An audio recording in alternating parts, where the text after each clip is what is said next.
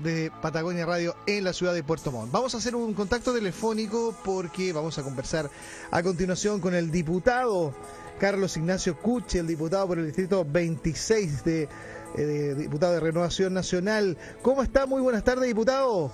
Hola, buenas tardes, Cristian. Un saludo muy cariñoso. Aquí estamos en la Comisión de Trabajo. Mire, eh. viendo el tema de la ley de 44, 41 horas. Sí, ¿y por qué no 40? Perdón, eh, 40-41, perdón, 40-41. Ya, o sea, no está cerrado todavía el tema que van a ser 40, ¿no? Bueno, eh, sí, probablemente 40. Bueno, es que hay dos proyectos, como tú sabes. Sí, claro. Cada uno hace su proyecto y cada uno hace sus indicaciones y eso se está votando. En la Cámara está el proyecto de las diputadas comunistas y en el Senado está el proyecto del gobierno.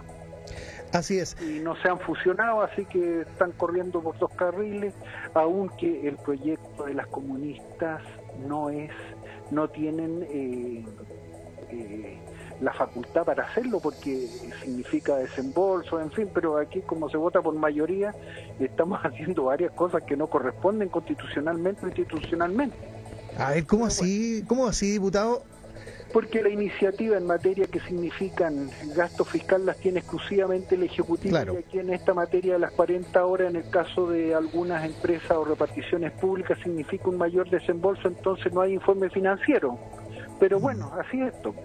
Sí, ahora... Vamos a tener problemas institucionales, ah, los que ya tenemos. Sí, oiga... Está con buena voluntad. Sí, veo entonces que hay dos proyectos entonces que están corriendo en paralelo. ¿Había pasado algo así en la vía legislativa, diputado? ¿Y qué ha pasado? ¿Y, cómo se ha resuelto? pero después se, se, se fusionan. en uno, se fusionan. Claro, entonces puede quedar por un lado lo mejor del proyecto del gobierno con lo mejor del proyecto de la moción parlamentaria. Claro, a eso lleguemos y para eso son esas grandes conversaciones a las que está convocando el gobierno, pero de las que a veces se restan algunos, ¿te fijas? Mm. Entonces no, no se puede completar el cuadro y para no romper eh, eh, la alianza de la oposición, se pone cuidado, en fin, y ahí estamos. ¿Cuáles son los puntos? avanzando. Eh, a ver, aprovechando que, que, está en eso, diputado, lo, lo, aprovechamos de inmediato. A ver, ¿cuáles son los puntos que ha habido cierta convergencia en lo que es ahora en el trabajo ahí de la comisión? Por lo menos entiendo que ya hay cierta, mm, podemos decir, acuerdo, no sé, usted corríjame, que habría un visto bueno para la gradualidad en la implementación de esta, de esta, de esta situación, ¿no? Sí, se han acordado elementos de gradualidad y elementos de flexibilidad. Pero en materia laboral también tenemos otros proyectos que inciden y que pueden significar eh, un impacto grande en esta materia, por ejemplo el de las pensiones. Ya. Por ejemplo, Estoy conversando con el diputado Carlos Ignacio Cuchel, que en estos momentos lo hemos sacado justamente de la, eh, de la comisión de trabajo que está en estos precisos instantes discutiendo esta, esta bueno, la ley de las 40 horas que se le conoce, ¿no? La reducción de la jornada eh, laboral. Diputado, ¿encontró el torpedito por ahí o no? Sí, aquí ya lo tengo. ¿Ya? Pero ahora tengo que ponerme los anteojos. me imagino, me imagino. Eh, eh, sí, en materia de la eh, reducción de la jornada laboral tenemos los aspectos de gradualidad, flexibilidad y adaptabilidad, porque el idioma es como si estuviéramos en el año 1880 con las máquinas a vapor y sucede que ahora en materia de flexibilidad, sobre todo para las mujeres, para la tercera edad, eh, es fundamental con los cambios tecnológicos, trabajar desde la casa, trabajar desde distintos lugares que no son siempre tu oficina. Claro. En fin, después está el seguro de dependencia, el tema de las salas cunas, el seguro de longevidad, la reforma previsional, todo eso está incidiendo en el tema laboral simultáneamente. Así que en zonas como nuestra región, décima región de los lagos, donde tenemos gran cantidad de pequeñas y medianas empresas, esto tiene un significado distinto y los pequeños y medianos empresarios están sumamente preocupados. ¿Qué es lo que resulte? Porque si le ponemos número a todo esto puede significar un encarecimiento de más del 20% del costo laboral, si se suma todo esto. Mm. Por eso, bueno, ya se, eh, se habló de la gradualidad de implementarlo de a poco, ¿te fijas? mm. pero la flexibilidad está saliendo bastante rígido, porque estamos con un idioma de 1880, como te digo, y estamos ya en el año 2020 Sí, para el 2020. Ah, em, diputado, estoy conversando con el diputado Carlos Ignacio Cuche, el diputado por el distrito, 26 eh, del Partido Renovación Nacional, que es parte de la Comisión del Trabajo, que en estos momentos sesiona entonces esta situación de la ley de la escuela. Yo no pertenezco a la comisión. Pero hoy día usted está ahí. Sí, lo sacamos de ahí. Sí, me sacaron de ahí y también estamos con la comisión de especial investigadora de SAL, de ya. ¿no? y eh, están trabajando tres comisiones de presupuesto eh, mixtas para empezar a discutir ya el presupuesto para el próximo año. Claro. Presupuesto que se presentó, ahora tenemos un cambio de ministro y tenemos un cambio de las situaciones, las prioridades, la jerarquización de las principales eh, demandas eh, que no sé cuánto vaya a cambiar. Las subcomisiones están trabajando y aprobando presupuestos más bien de continuidad. Pero por todo lo que ha sucedido desde el 18 de eh, octubre hasta ahora, yo creo que van a venir cambios de como resultado de todas las conversaciones que se están llevando por todas partes a partir de las convocatorias que ha hecho el gobierno.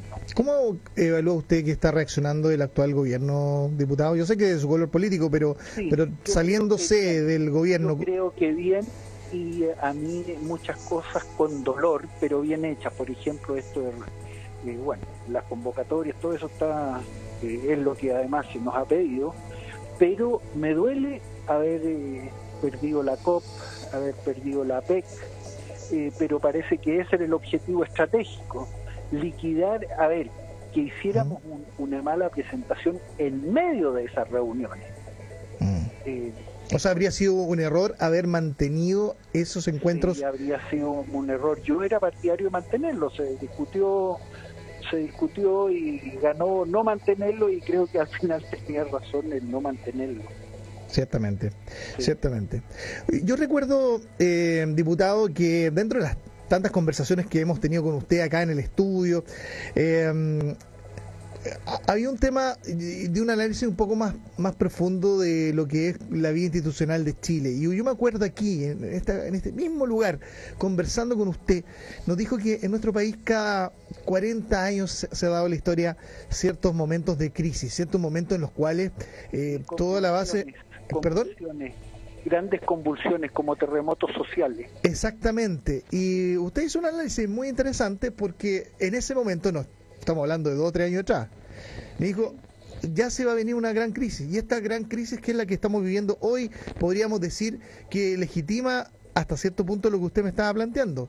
Bueno, lo que conversábamos esa vez, bueno, uno puede partir más atrás, pero partamos desde el año 1776 con la expulsión de los jesuitas. Claro. En la colonia. En 1810, eh, porque esto también es mundial, la independencia de Chile que terminó en 1818 con la batalla de Maipú, Chacabuco. Eh, después tenemos en 1851 la revolución a Manuel Montt. En 1891 la revolución contra Manuel Balmacea, que fue derrocado. Mm. Después en 1830 eh, la crisis del año 30, que bueno, después dio origen a la, a la Segunda Guerra Mundial, etcétera, en mil, eh, perdón, 1930, 1930, claro. 1970. Eh, el, claro, 1973 la Unidad Popular y esto, esto de ahora que debió haber sido en 1913 pero eh, se está produciendo seis años después 2013, claro, se está produciendo seis años después sí Oiga. Pero no sé, eso es una, son distintas teorías, en fin, y en el mundo también pasa lo mismo, ¿ah? más o menos, porque las sociedades como que van sincronizadas. Ciertamente. diputado, ¿usted ve que hoy día bajo la situación actual, en donde, por ejemplo, estamos viendo una masiva marcha. De hecho, tenemos imágenes en vivo ahí mostrando en pantalla lo que está pasando a esta hora en Plaza Italia, donde hay congregadas eh, cerca de 30.000, 40.000 personas para arriba. Yo doy aquí un número, pero esto es para arriba, no nunca no, no, baja. Eh, una altísima convocatoria a esta hora en la Plaza Baquedano, en la región metropolitana. Y eh, bueno, vemos que hay muchos carteles, por ejemplo, que hablan... Eh, ah, sí, perdimos la comunicación. Vamos a ver si podemos retomar el contacto telefónico con eh, el, diputado Carlos Ignacio Kuchel, que estaba en línea con nosotros.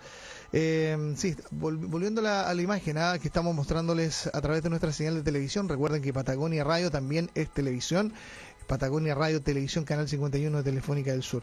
Eh, ahí estamos viendo, eh, bueno, son miles las personas que están eh, convocadas ahí en la ciudad de Santiago. También son muchos los que están marchando a esta hora por las calles de Puerto Montt, manifestándose en tono pacífico y recorriendo las distintas calles de la ciudad de Puerto Montt en estos, en estos momentos. Ya estaremos también con imágenes de, de, Puerto Montt. Osorno también ha congregado mucha gente en este día, como ha sido la tónica de los últimos, de las últimas dos semanas, ¿no? En donde cada día hay eh, distintas eh, manifestaciones, mucha eh, gente que muestra su descontento de lo que pasa en nuestro, en nuestro país. algunos dicen que hay que hacer reformas y cambios profundos, entre ellos eh, una nueva una nueva constitución, por ejemplo. Y justamente estamos en contacto nuevamente con el diputado, se nos había cortado la comunicación. Diputado, sí, mire, yo, yo le quería preguntar acerca, por ejemplo, mucho de lo que hemos visto en estas manifestaciones, eh, se habla, por ejemplo, de se pide la renuncia del presidente Sebastián Piñera, por ejemplo. No, eso es romper el orden institucional. Nosotros estamos en democracia y cada cuatro años tenemos elecciones. Y entre medio tenemos elecciones de alcalde y gobernadores ahora. Claro. Sí, claro. Eso es una democracia, pues con un calendario electoral y con participación ahora la gente tiene que venir a votar. Ah, bueno, ya hay una corriente por el voto obligatorio. Sí, claro, que, que, como que se está reactivando. Y muchos que antes estaban por el voto voluntario, ahora están fundamentando que no, que hay que hacer obligatorio. Yo siempre he sido partidario del voluntario. Mire. Aunque me duela.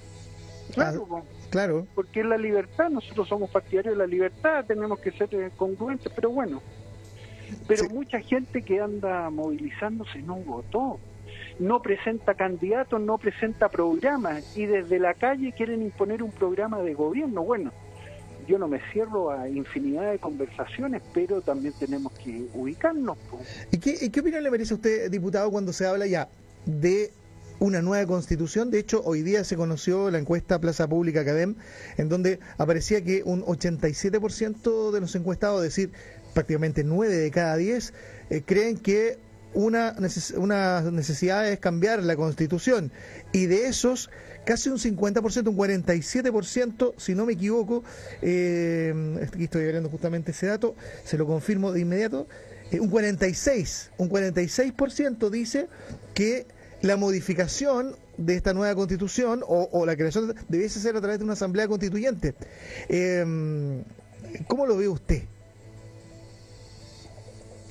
Yo veo que en todo este tema hay bastante de ignorancia también y desconocimiento, porque aquí se ha introducido esto como una, una bala de plata, como que una nueva constitución nos va a mejorar varios aspectos que por lo demás no son constitucionales.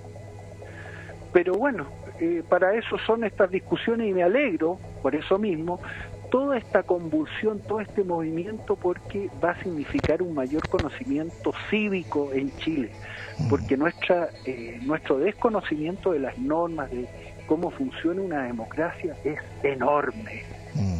Y este movimiento, este desplazamiento de gente, yo creo que va a producir un interés por los temas de gobierno, los temas democráticos. Algo que se ha ido perdiendo conforme los años. Me acuerdo de los años 80, hacia fines de los 80, la época del plebiscito, qué sé yo. Y al principio del proceso de, ya de vuelta a la democracia, eh, se veía mucho interés, había mucha participación, había mucha gente que hablaba y discutía de política abiertamente, eh, pero con fundamentos. Hoy día como que más que todo uno escucha demandas de la ciudadanía, más que... más que... tiene derechos también y obligaciones, no solamente demandas.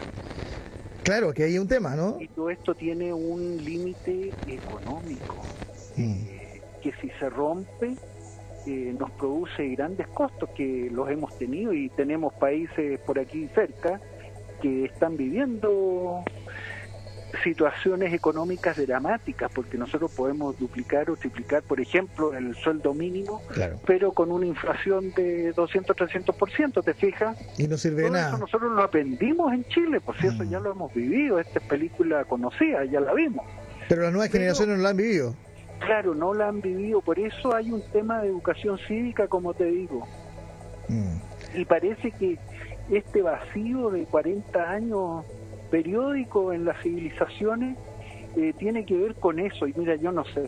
Bueno, ahora vamos a ver y hay que vivirlo lo más lúcidamente posible y con la mejor voluntad y apertura. ¿Usted cree que hay voluntad hoy día política? Sí. ¿Para la discusión de todos los sectores? yo creo, sí, yo veo mejor voluntad porque eh, en este momento nosotros en la Cámara hemos tenido un obstruccionismo permanente y sucede que ahora están saliendo las, leyes. Sí, están saliendo varias. pasado votamos cuatro. Mm. Eh, ¿Y qué pasa con...? Leyes que no son muy distintas de las que se habían propuesto inicialmente. Mm. Eh, bueno, porque eh, la gente vota por programas y ganó el programa presidencial de Piñera, pero no se podía ejecutar porque no teníamos mayoría para pasar las leyes. Mm. Y las demandas, muchas, dicen relación con las prioridades del eh, programa de Sebastián Piñera. Mm. ¿Se fija? Oiga, diputado, ya para ir finalizando esta conversación, porque sabemos que tiene que volver a la Comisión de Trabajo. No, ya terminó. ¿Terminó ya? Ah, entonces tenemos tiempo.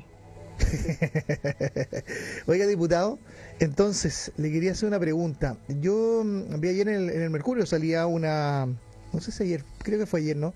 En donde eh, Andrés Alamán proponía, dentro de los cambios que Chile requiere, es la la configuración de un Estado semi parlamentario. Exactamente, o semipresidencial. ¿Cómo ve usted eso? ¿Cree que es realista pensar en eso?